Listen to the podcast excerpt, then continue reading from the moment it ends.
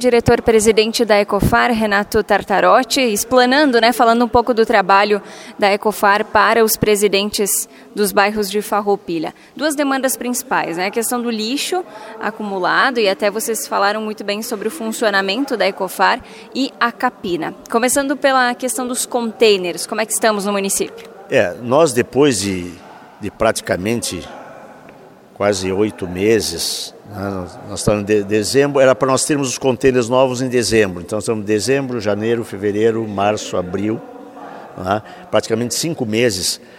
Uh, está, éramos para receber em dezembro, estamos recebendo agora, né? provavelmente até sexta-feira, os novos contêineres.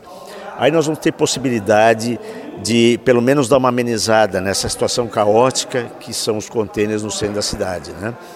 Vamos trocar todos os contêineres do centro. Isso vai nos, possibilitar a liberação dos contêineres usados para a gente ocupar os que estão em condições de recuperar os danificados, para a gente colocar em outras áreas que se fizerem necessárias. Né? Então é uma coisa que já nos próximos dias vai estar sendo feita.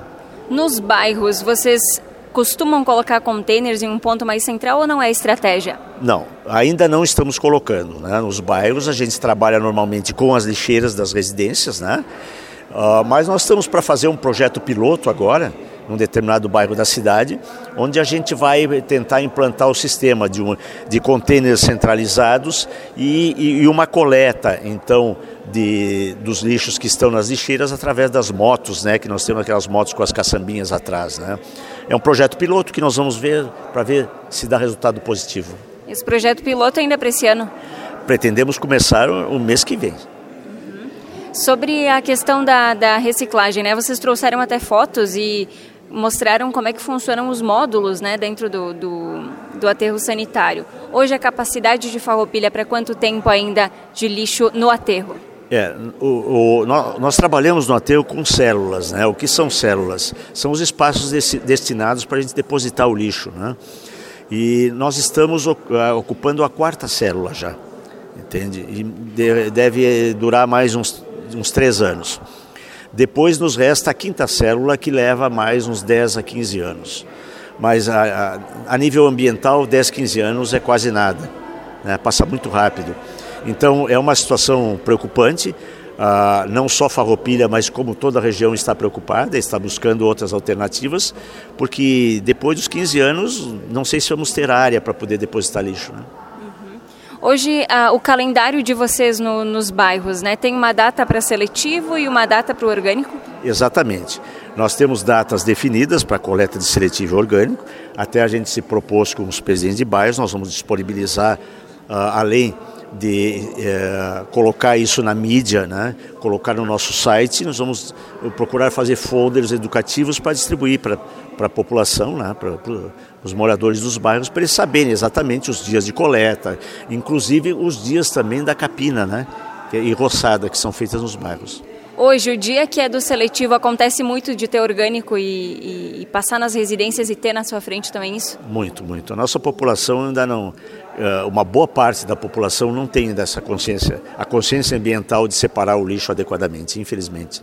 E o que, que os coletores têm que fazer quando chega na casa e tem a, o orgânico? Eles recolhem tudo. Né?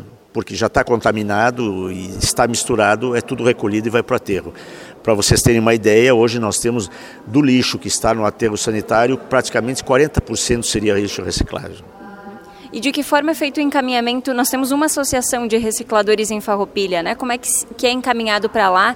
Ele fica na Vila Esperança, né? Na Vila Esperança. É, nós temos, infelizmente, temos uma só, né? Bom seria se tivéssemos mais. E, e desse lixo que vai para para a seleção, uh, praticamente aí uma, uma, boa parte volta, né, como rejeito. Mas é vocês que levam ou eles que buscam? Nós que buscamos. Tudo isso é custo. Né? Para quem? Para o cidadão. Capina, outro ponto importante, você disse que dois meses e meio para vocês, digamos que hoje eles estão aqui no centenário dois meses e meio para eles voltarem para o centenário. Por que, que se deve esse tempo todo? Realmente é, é muito tempo, né? O que, que se deve? Em primeiro lugar, porque aumentou muito o serviço da Ecofar uh, para fazer capina, né? Uh, hoje, uma vez, por exemplo, a, a, a, Ecofar não fazia praças, não fazia os parques, não fazia escolas, não fazia es, alguns espaços públicos, né? Então nós temos aí Polícia Civil, Polícia Militar, uh, temos, temos a Polícia Rodoviária, a própria rodovia tem vezes que a gente faz porque o Daíra não faz. Então, os serviços aumentaram muito e a equipe é a mesma, praticamente. Né? Então, claro que o, o período de, de, de, giro que a gente chama aumentou muito, mas a nossa intenção é diminuir porque se faz necessário. Né? Não dá para ficar dois meses e meio, principalmente no verão, que é quando o capim vem mais rápido, ficar dois meses e meio para fazer a capina. Qual é a alternativa para diminuir esse tempo? A alternativa é isso aí, é aumentar o número de equipes, né? A gente quer ver se para o próximo verão a gente consegue, porque no inverno não tem problema, com esse pessoal não tem problema.